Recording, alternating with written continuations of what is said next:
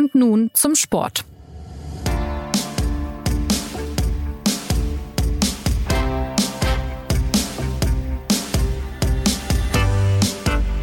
Herzlich willkommen zur neuen Folge des SZ Sport Podcasts.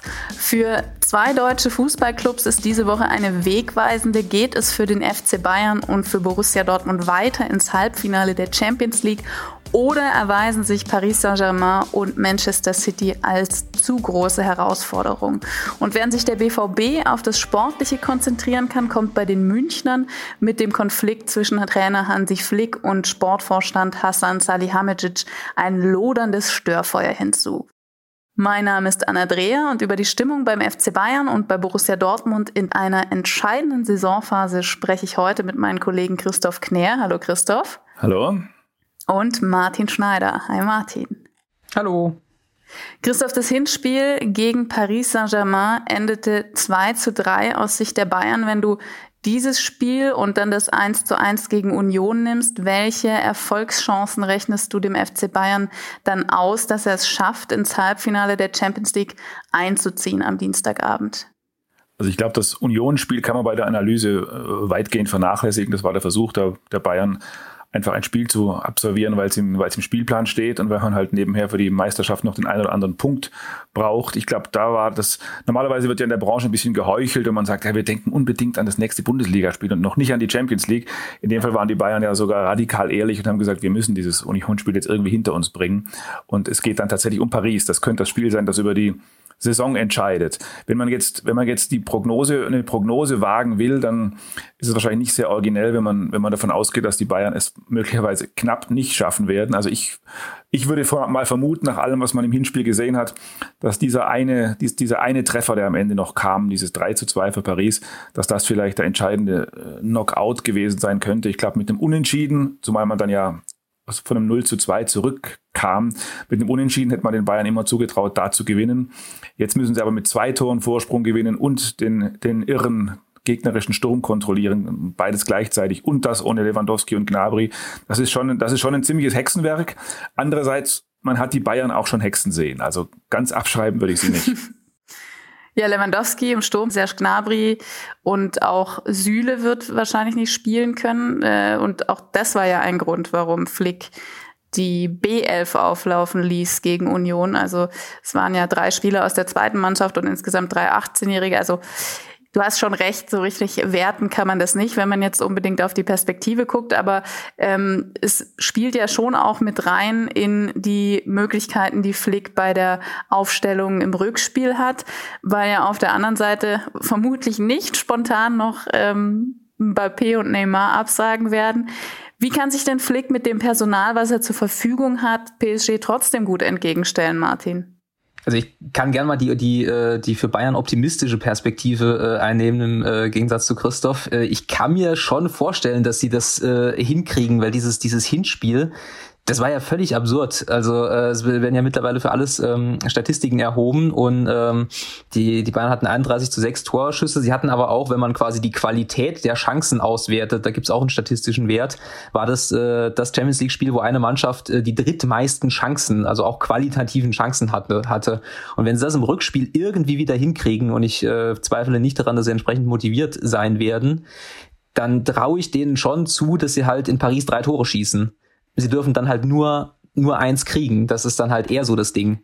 Und ähm, wenn du nach dem Personal fragst, ähm, also die erste Elf, die dann jetzt vermutlich auflaufen wird, die ist äh, schon auch konkurrenzfähig. Ne? Also Leon Goretzka wird sehr wahrscheinlich nicht fit werden, hieß es jetzt. Es war in den letzten Wasserstandsmeldungen. Dann wird David Alaba im zentralen Mittelfeld spielen, was er auch nicht schlecht macht. Was er ja auch Und, gerne wollen würde öfter. Stimmt. Und die einzige krasse Personalie, die halt fehlt, ist halt Robert Lewandowski, weil der ist halt nicht zu ersetzen.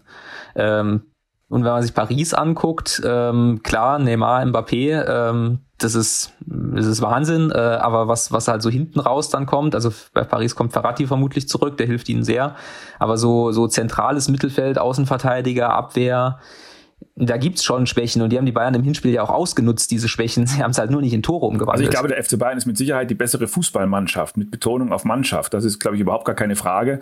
Und ähm, es wird halt einfach nur darauf ankommen, dieses, dieses lästige, dieses lästige dritte Gegentor in irgendeiner Form äh, wieder gut zu machen. Und da ist, ja. ist halt die Kombination Lewandowski plus Gnabry, der ja auch einen irren Zug zum Tor hat. Das äh, ist, glaube ich, schon ein markanter Nachteil, zumal man halt, wie du sagst, Martin, zu Recht zwar einerseits immer noch eine Top-Startelf äh, an den Start bringen kann, aber wenn man dann sozusagen, wie das schön in der Fachsprache heißt, die Alternativen auf der Bank sich anguckt, da bleibt dann ja. für die Offensive außer möglicherweise Musiala tatsächlich nicht mehr viel übrig. Das ist die Schwäche meiner Argumentation, das gebe ich gern zu.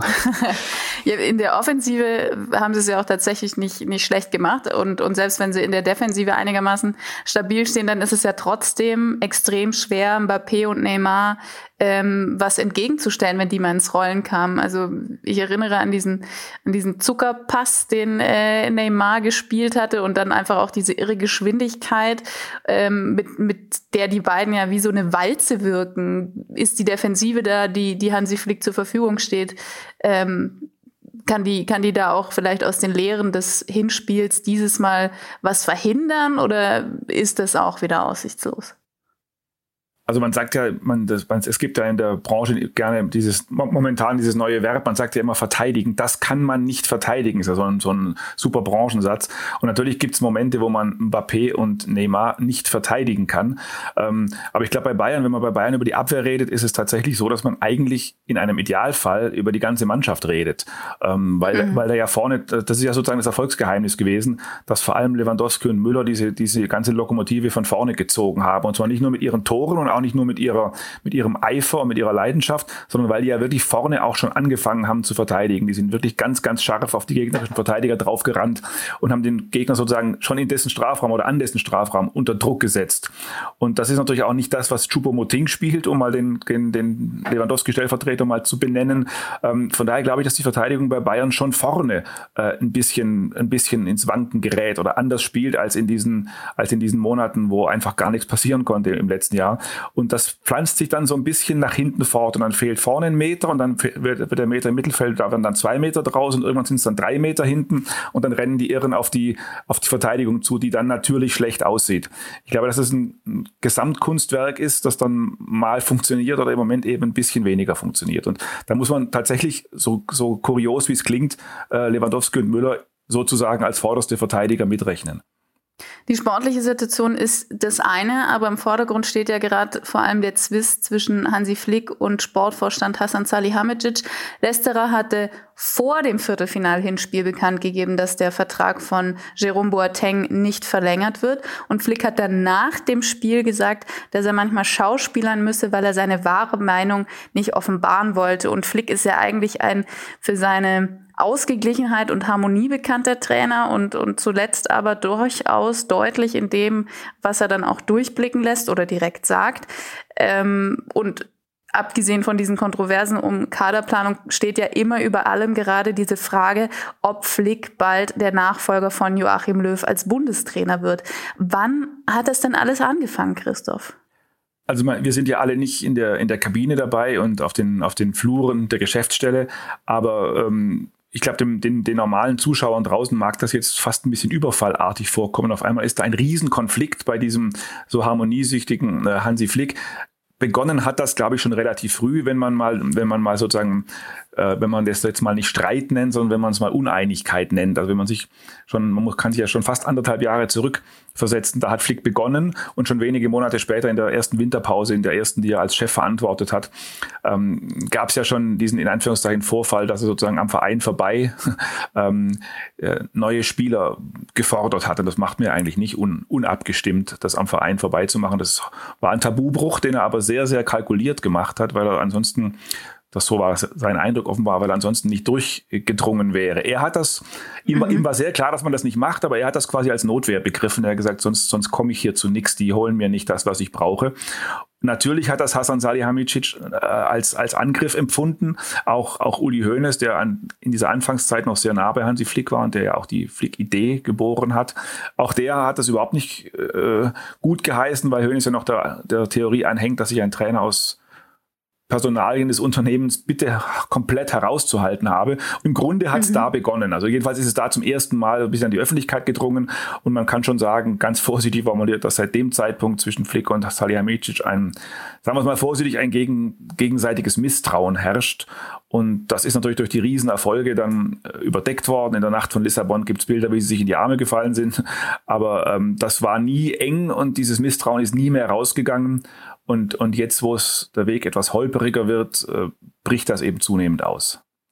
Aber es zeigt sich ja darin dann durchaus das Selbstbewusstsein oder Selbstvertrauen, was Flick jetzt in sich als, als Trainer auch hat, vermutlich nach dieser übererfolgreichen Saison. Also er hatte dieses Selbstvertrauen im Grunde immer, auch wenn man ihn am, am Anfang als den kleinen Hansi äh, betrachtet hat, der immer nur dem, der dem Yogi, dem großen Yogi immer den Wagen vorgefahren hat. Das, das, das war er nie. Mhm. Aber tatsächlich ist es so, dass er natürlich, wie alle in so einer Erfolgsserie, ähm, größer geworden ist und, und breiter geworden ist. Und äh, er hat schon, er hat schon dieses Gefühl, Freunde, ich habe euch hier sechs Titel geholt und ich habe euch Funktionären, äh, Uli Hoeneß und Co., den, den, den Abschied ermöglicht, euch einen harmonischen Abschied hier hingebaut.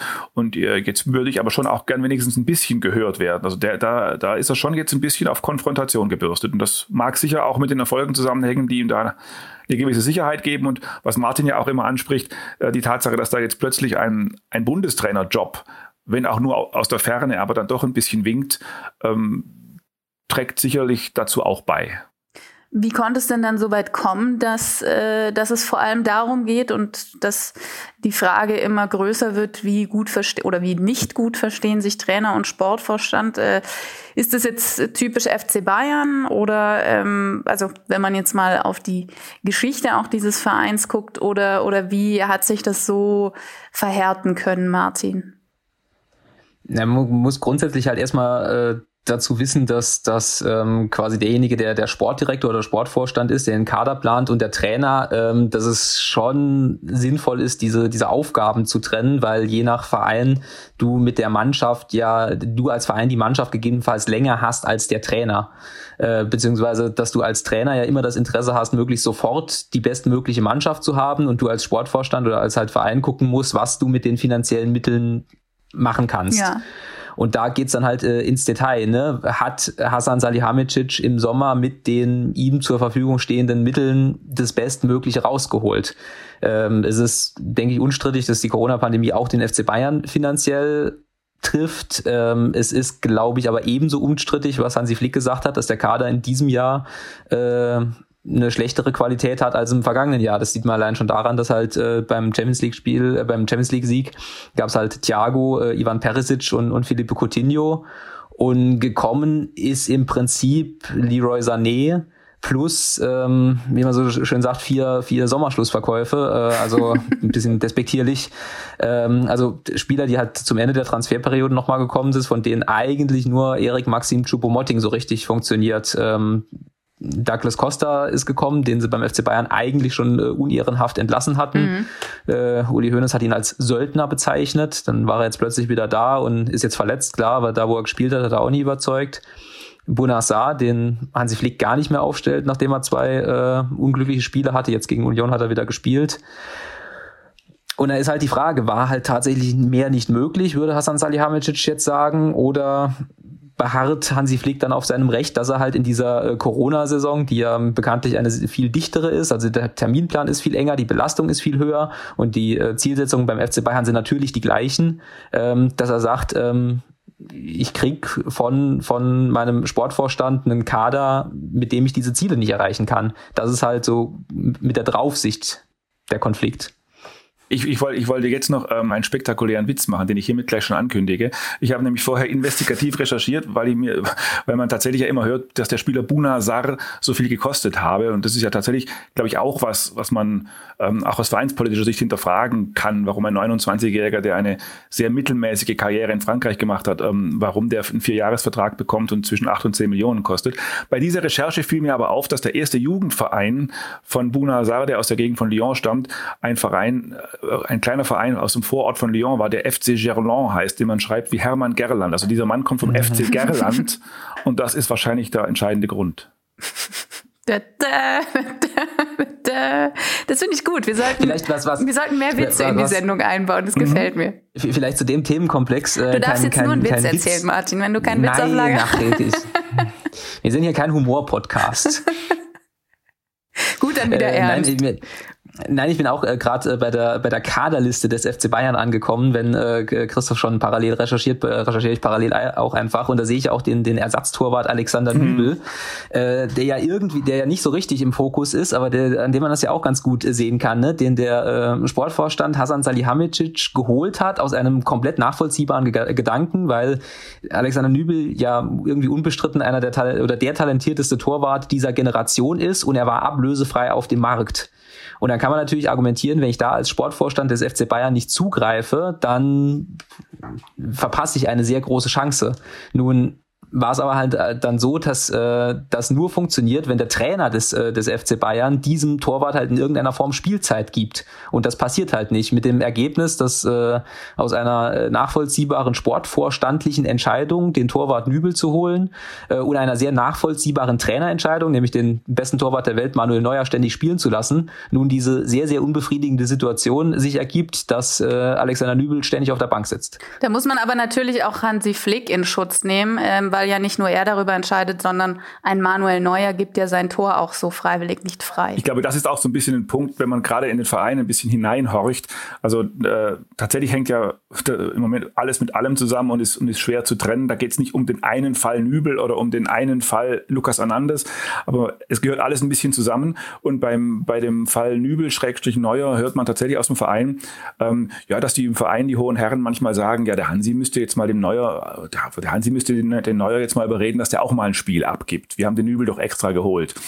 Und da wäre natürlich die natürliche Reaktion von Hansi Flick zu sagen, ja, das ist ja nicht meine Entscheidung, meine Trainerentscheidung. Ich muss doch nicht den Neuer, mit dem ich Weltmeister geworden bin und der mir das Champions League Finale gerettet hat, ich muss doch nicht dem Neuer sagen, dass er weniger spielt. Wenn das, wenn, mhm. wenn die Entscheidung des Sportvorstandes oder in der Hohen Herren war, äh, dem Nübel Spiele zuzusichern, angeblich steht das ja sogar im Vertrag, dass da ein paar Spiele drin sind, dann soll das, dann sollen das bitte auch die Hohen Herren äh, dem Manuel Neuer vermitteln. Das muss doch nicht ich als Trainer machen. Und das ist so ein bisschen mhm. stellvertretend für den großen Konflikt. Beide, wie der Martin vorhin auch sagte, es gibt tatsächlich Beide Parteien haben für ihr jeweiliges Argument immer ganz ordentliche Argumente und können sich deswegen wunderbar einreden, sie hätten ja recht, weil wirklich beide Seiten immer wieder mal recht haben aus ihrer Sicht.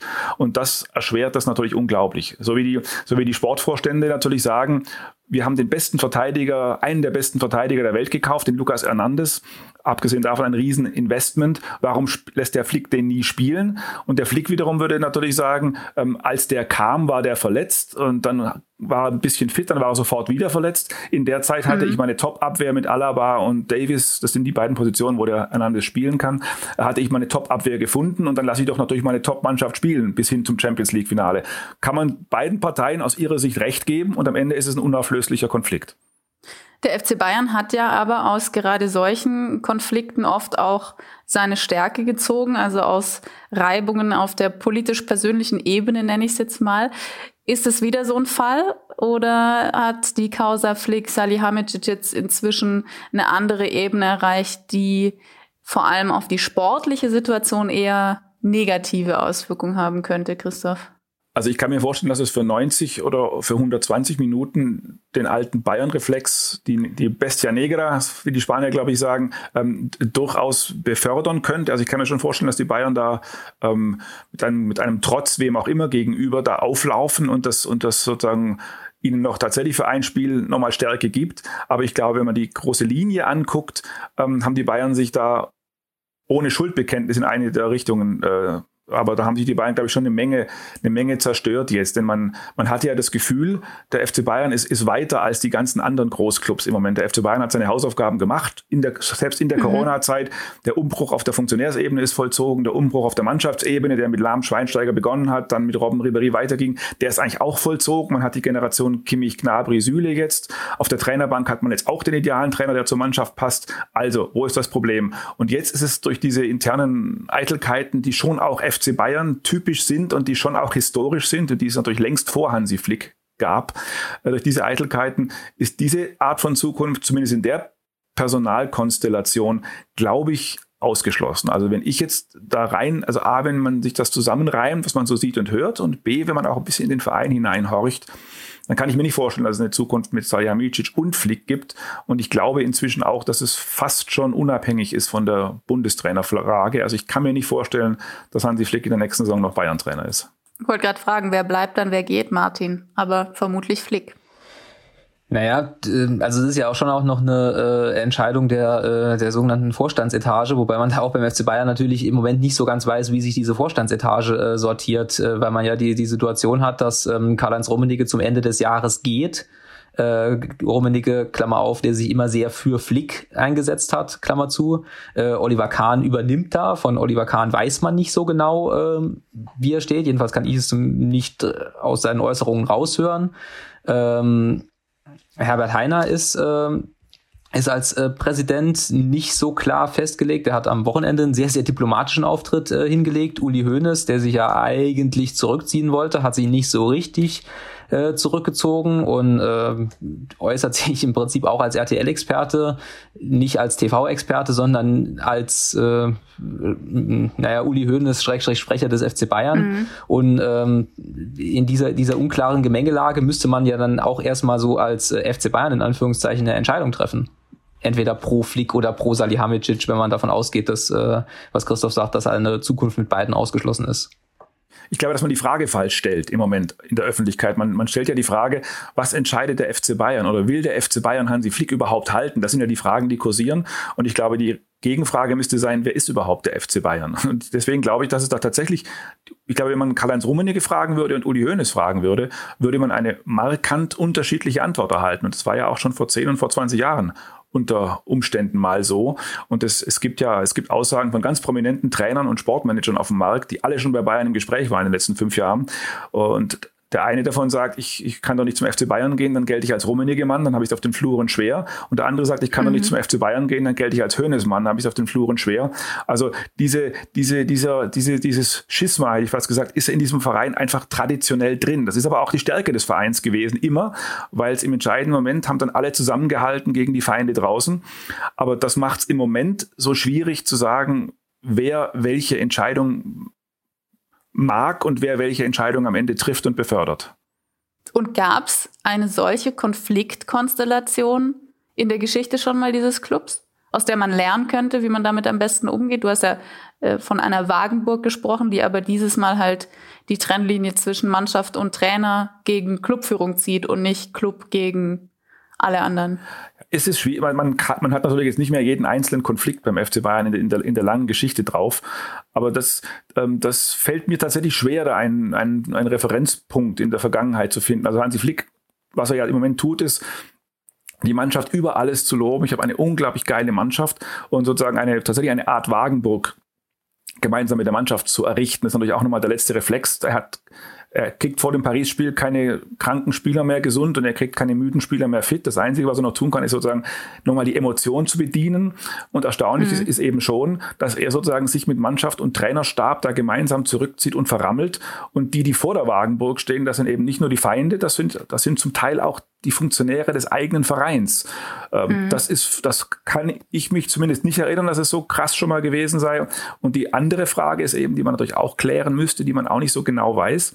Ist das denn tatsächlich so, wie Hansi Flick das darstellt, dass die komplette Mannschaft bei ihm steht, ähm, innerhalb seiner Wagenburg? Oder gibt es natürlich auch welche, die das Ganze kritisch sehen? Die Spieler haben sich noch nicht wirklich geäußert. Aus den Äußerungen von Müller und vor allem von Neuer kann man ersehen, ähm, dass die beiden zumindest klar auf der Flicklinie sind. Das ist aber, über Neuer haben wir ja schon gesprochen, ähm, natürlich auch aus deren Perspektive heraus kein Wunder.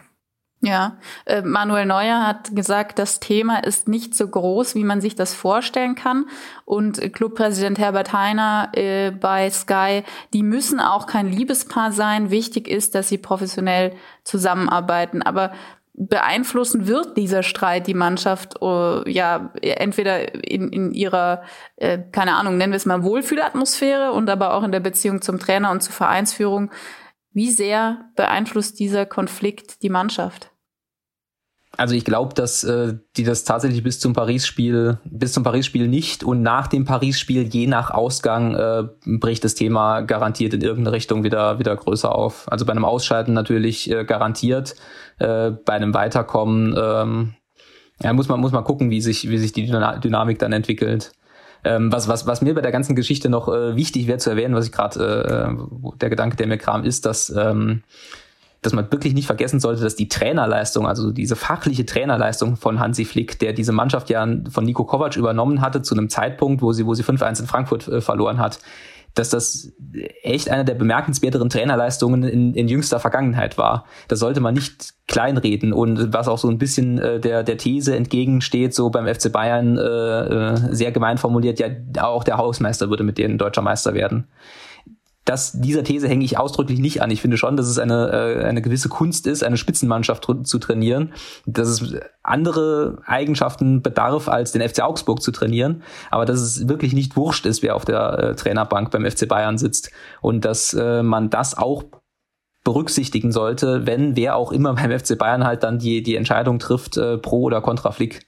Ja, ich habe mir, ich hab mir das auch schon äh, überlegt, dass äh, es ja auch nicht so unentscheidend ist äh, aus Sicht des FC Bayerns, wie dieser Konflikt endet. Also ich meine, selbst sollten, selbst wenn in der Vereinsführung alle Team Salihamidzic wären, äh, dann müssten sie ja auch erstmal jemanden finden, dem dieses Kunststück gelingt, wie Hansi Flick. Also da bin ich voll auf deiner Linie, Martin. Ich glaube auch, dass es nicht selbstverständlich ist, diese Mannschaft und diesen Verein sportlich äh, so erfolgreich durch die Saison zu bringen. Und äh, das wurde ja auch schon oft beschrieben, dass auch die Spieler das sehr wertschätzen, wie Flick als Trainer arbeitet. Also ich glaube auch, dass der FC Bayern nicht unterschätzen sollte, was er da in diesem Trainer auch hat. Ja, vor allem, wenn ich da nochmal einmal eins noch anmerken darf, beziehungsweise eins noch weiter drehen darf. Ich glaube, wenn ich das so beobachte, finde ich fa fast noch, fast noch bemerkenswerter als die, als die Leistung des Sportlehrers. Flick ist ja eigentlich die Leistung des, des, des wie soll ich sagen, des Sportpädagogen. Das ist eigentlich das, was ich noch viel entscheidender finde. Dieses, dieses Milieu beim FC Bayern ist ja wirklich nicht so ganz leicht zu trainieren mit diesen ganzen Superstars. Und Flick hat es wirklich geschafft, da eine, eine Gruppe anzumischen, wo dann der, wo dann der Joshua Kimmich nach dem Champions League Finale in vollem Ernst sagt, das war wie unter Brüdern, wir, war ein, wir sind eine einzige Familie und wir rennen hier für alle, jeder für den anderen. Das war nicht nur so eine die, die, die klassische Branchenfloskel, sondern das war tatsächlich aus, aus vollem Herzen. Und äh, Uli Hoeneß hat mir vor kurzem auch erzählt, das sei quasi, also so einen Zusammenhalt in einer Bayern-Mannschaft habe er im Grunde in der ganzen Bayern-Geschichte noch nie gesehen. Und das ist eigentlich dann das, ähm, was man dem Verein schon vorwerfen muss. Also man, man darf es jetzt nicht zu einseitig sehen. Hansi Flick macht im Moment jetzt auch rhetorisch nicht den allerbesten Eindruck und er, er wirkt schon auch sehr, sehr abgründig, ein bisschen genervt und sagt so ein, zwei Sätze, die ich vor, vor wichtigen Spielen vielleicht als Trainer nicht sagen würde. Man muss aber sozusagen, man muss aber schon sagen, ähm, dass der Trainer, der es offenbar geschafft hat, dieses ganz schwere Milieu zu beruhigen und der da wirklich eine Wohlfühlatmosphäre hingebaut hat, wie du es vorher gesagt hast, ähm, dass es dem Verein wiederum nicht gelungen ist, genau dem Trainer eine Wohlfühlatmosphäre hinzubauen, sondern den Trainer in relativ kurzer Zeit zu vergrätzen. Ich, ich, ich glaube, diesen Vorwurf muss sich der Verein gefallen lassen. Also haben sie eigentlich gute Gründe, sich nicht klar dazu zu äußern, wie es weitergeht, weil vermutlich alles eher darauf hindeutet, dass er sich verabschieden wird nach dieser Saison. Martin. Das, äh, du, du könntest diese Frage Hansi Flick stellen. Er würde, Nein, er würde äh, sagen, äh, nächste Frage, deswegen stelle ich sie dir. Er würde Überzeugung nächste Frage sagen. ja, mein Gott, ich, ich, ich, ich weiß es nicht, aber ich, äh, Mike Christoph hat es ja gesagt, ne, ich kann mir nicht vorstellen, dass es in genau der Konstellation weitergeht. Also wir hören ja oft jedes Wochenende, es geht ja bei jedem Verein immer irgendwie um Zukunft oder um Trainerwechsel oder was auch immer. Und wir haben schon jede Form des Eierns eigentlich in den letzten Jahren erlebt. Und man, manchmal ist dann auch wirklich noch so ein bisschen Raum für Notizen dazwischen und es könnte auch noch in die andere Richtung gehen. Aber so, so berät, wie in diesem Fall geschwiegen wird, also so, so massiv, wie die alle nichts sagen, ähm, kann man sich ja gar nicht vorstellen, dass da irgendwie das noch irgendwie weitergeht. Und auch Hansi Flick ist ja überhaupt in keinster Weise bereit, auch nur irgendein Hintertürchen äh, aufzumachen oder irgendein verbindliches Wort zu einer möglichen Zukunft im Verein zu sagen. Von daher, mhm. also rein vom, rein vom Augenschein von, von oben her, äh, wirkt das tatsächlich so, als wolle man einfach in einer entscheidenden Saisonphase jetzt nicht sagen, dass es am Ende auseinandergeht. Das war eine gute Überleitung, weil man bei einem anderen Verein sehen kann, äh, wie es auch in die Hose gehen kann, wenn man früh für Klarheit schafft. Nämlich wenn man jetzt äh, Gladbach anguckt, die Personalie Rose, womit wir bei Borussia Dortmund sind. Ähm, was den FC Bayern nämlich auf der einen Seite äh, alles erschwert, haben wir schon gesagt, sind die mindestens zwei Tore, die sie gegen PSG noch schießen müssen. Der BVB hat es bisschen leichter. Äh, dem würde ein 1 zu 0 am Mittwoch fürs Halbfinale reichen. Noch mit Edin Terzic an der Seitenlinie, nächste Saison dann mit Marco Rose. Ähm, bleiben wir aber natürlich bei der Aktualität, beim möglichen äh, Halbfinaleinzug am Mittwoch. Wie ist denn hier im Vergleich zum FC Bayern die Ausgangslage vor diesem wichtigen Spiel, Martin? Borussia Dortmund hat sehr viele andere Probleme als, als der FC Bayern, äh, würde ich sagen. Also ja, sie brauchen in Anführungszeichen nur ein 1 zu 0, aber sie haben zumindest meiner Ansicht nach einen deutlich stärkeren Gegner mit Manchester City, äh, wobei Manchester City gerade so ein bisschen die alte, äh, das alte Pep Guardiola-Symptom hat, dass sie äh, nach einer äh, herausragend dominanten Phase in der Liga jetzt in der entscheidenden Saisonphase schon wieder anfangen zu, zu wackeln. Wir haben am Wochenende auch verloren gegen, gegen Leeds United. Ähm, und ansonsten äh, kann man beim BVB sagen, dass es absolut unmöglich ist, vorherzusagen, wie der BVB äh, spielen wird, weil in dieser Saison wirklich schon alles drin war, von äh, absolut katastrophal bis absolut herausragend, äh, mit der Tendenz in der Champions League eher herausragend. Also diese äh, diese Champions League Bühne scheint dieser äh, sehr begabten Mannschaft eher zu liegen als äh, als so ein Auswärtsspiel beim ersten FC Köln. Äh, ja, mal gucken. Also sie haben, sie haben ein bisschen, sie haben ein bisschen den, den strategischen Nachteil, um wieder aufs schnöde Fußballerische zu kommen, dass sie halt das 1-0 schießen müssen. Also sie sind, äh, wie Mats Hummels das auch äh, messerscharf analysiert hat, mit Anpfiff nicht weiter. Das heißt, sie müssen agieren gegen Manchester City und es ist ähm, äh, selbst agieren ist nicht die Dortmunder Stärke in dieser Saison. Ich fand ja auch interessant, äh, dass man eine Parallele zielen kann, was äh, die jungen Spiele angeht. Also wir hatten vorhin über das Bayern-Spiel gegen Union gesprochen, wo von einer B11 äh, verständlicherweise die Rede war, äh, mit Jamal Musiala, mit Thiago Dantas, ähm, mit äh, Josip Stanicic, äh, Christopher Scott, äh, Thiago Nianzu, die, die dann aber eher für so die zweite, dritte Reihe stehen, während beim BVB gerade eine Reihe von Teenagern eigentlich so ins Spotlight äh, gerückt ist, dass man sagen muss, okay, der BVB hat eigentlich eher die Probleme in dem Mittelbau, der eigentlich der Starke sein sollte. Also Ansgar Knauf war ja beim 3-2 gegen Stuttgart der äh, Spieler des Spiels oder die Entdeckung des Spiels. Dann hat man natürlich Erling Haaland, der inzwischen ja schon wie ein Routinier äh, da auftritt. Jude Bellingham, Gio Reyna, äh, Mathieu Mouret, Jaden Sancho und so weiter, Yusufa Mukuku nicht zu vergessen können all diese Begabten schon unmittelbar jetzt auch in den ganzen K.O.-Spielen, die ja äh, hinsichtlich Champions League-Qualifikation für die nächste Saison in der Bundesliga, im Pokal-Halbfinal und eben in der aktuellen Königsklassen-Saison eine Rolle spielen, helfen? Ähm, oder liegen auch darin die Probleme des Vereins, äh, dass das eben alles noch nicht für die Gegenwart reicht, Christoph? Naja, das, das, ob es für die Gegenwart reicht, wird man sehen. Die, die Problematik bei Dortmund ist halt ein bisschen die, es ist natürlich ein Luxusproblem, aber ähm, da mal die, die Logik im Fußball vor, vor 10 oder gar vor 20, 30 Jahren wäre natürlich gewesen, dass man sagt, boah, wir haben so tolle junge Talente, wenn die mal drei, vier Jahre zusammenbleiben, was wir dann für eine Mannschaft haben. Und diese romantische Fankurven-Logik, die gibt's halt im Fußball nicht mehr. Heutzutage muss man sich überlegen, ob der Spieler XY in zwei Jahren dann 20 oder 60 Millionen beim Weiterverkauf bringt. Ähm, deswegen muss eigentlich Dortmund in der Gegenwart performen, wie das so schön neudeutsch heißt, wenn man dies, diese Spieler zumindest nicht auf eine Zukunft in Dortmund hochrechnen kann. Und das ist, glaube ich, auch der markante Unterschied, weil du am, weil du am Anfang die, ähm, die Jungen bei den Bayern benannt hast. Ich glaube, die jungen Spieler bei den Bayern, die kamen jetzt einfach in die Mannschaft der Not geschuldet, weil einfach viele Verletzte mhm. da sind, weil Hansi Flick halt noch ein bisschen schonen wollte. Bei Dortmund ist es Vereinspolitik. Da, Dortmund ist im Grunde ähm, der oberste, der oberste, beste und berühmteste dieser Ausbildungsclubs. Also es ist ausdrücklich Vereinspolitik, junge Spieler für fünf oder auch mal 15 Millionen zu holen und sie dann im Idealfall ohne Pandemie für 50, 60, 70 zu verkaufen. Das ist sozusagen aber schon eingepreist in diesen Transfers. Und das ist bei Bayern anders, auch wenn da jetzt mal ein Thiago gegangen ist oder ein Alaba gehen wird. Im Grunde verlässt man Bayern auf der Ebene nie, jetzt nicht mehr für einen anderen gleichrangigen Club. Und äh, von daher haben die Dortmunder sozusagen kein Mitleid, aber natürlich verglichen mit Bayern, die, die armen Dortmunder, gar keine andere Wahl, als in der Gegenwart zu performen, weil zumindest diese Mannschaft wird es ihnen in drei Jahren nicht mehr gewinnen, weil dann spielen die alle woanders. wie, wie schätzt ihr, wird dieses Spiel enden? Nächste Frage. Ich habe doch schon gesagt, äh, also Dortmund, äh, Dortmund Spiele vorherzusagen, ist wirklich die schwierigste äh, Disziplin in dieser Saison. Kann alles passieren. Ja, du kannst dich jetzt als Meister dieser Disziplin hier äh, etablieren. Ach, ach, Manchester City kommt weiter und dann äh, haben wir, ein Halb haben wir end endlich mal ein äh, Champions League Halbfinale Bayern gegen Pep Guardiola. Aha, das war die nächste Frage. Wie endet Bayern PSG? Dann äh, muss Christoph hier ein Ergebnis sagen. es, es, wurde ja, es wurde ja diesmal vorausgelost, sodass man tatsächlich beim Blick auf dieses Tableau genau das spekuliert hat, was der Martin jetzt sagt. Man hat gedacht, wow, Bayern gegen Pep. Am Ende spielt dann plötzlich Paris gegen Dortmund. Das, das ist natürlich wirklich nicht ausgeschlossen. Und im anderen Spiel spielt dann wahrscheinlich Tuchel gegen Klopp, also Chelsea gegen Liverpool. Ähm, also ich, ich vermag es nicht zu sagen, bei Pep Guardiola ist, hat man ja auch immer Engelchen und Teufelchen auf der Schulter. Einerseits ist er, wie alle immer sagen, der beste und prägendste Trainer der Welt. Andererseits unterstellt man ihm auf diesem Niveau, wenn es ganz eng wird, immer, dass er äh, tausend Ideen im Kopf hat, sich dann leider für die falsche entscheidet und gegen einen Trainer verliert, der vielleicht nur drei Ideen hat. Ähm, deswegen ist, ist Guardiola da immer sozusagen Risiko und Chance für so eine Mannschaft.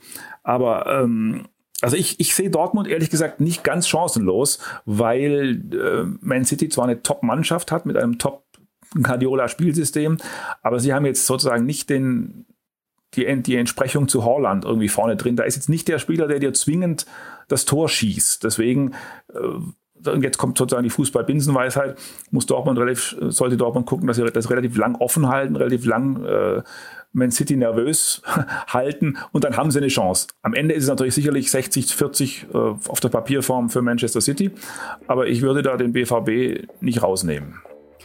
Dienstagabend und Mittwochabend wissen wir mehr. Der Konflikt auf der oberen Ebene beim FC Bayern wird uns vermutlich noch eine Weile länger begleiten. Schön, dass äh, Christoph du nur einmal nächste Frage gesagt hast und ihr sonst auf alle meine Fragen geantwortet habt. Vielen Dank, Christoph.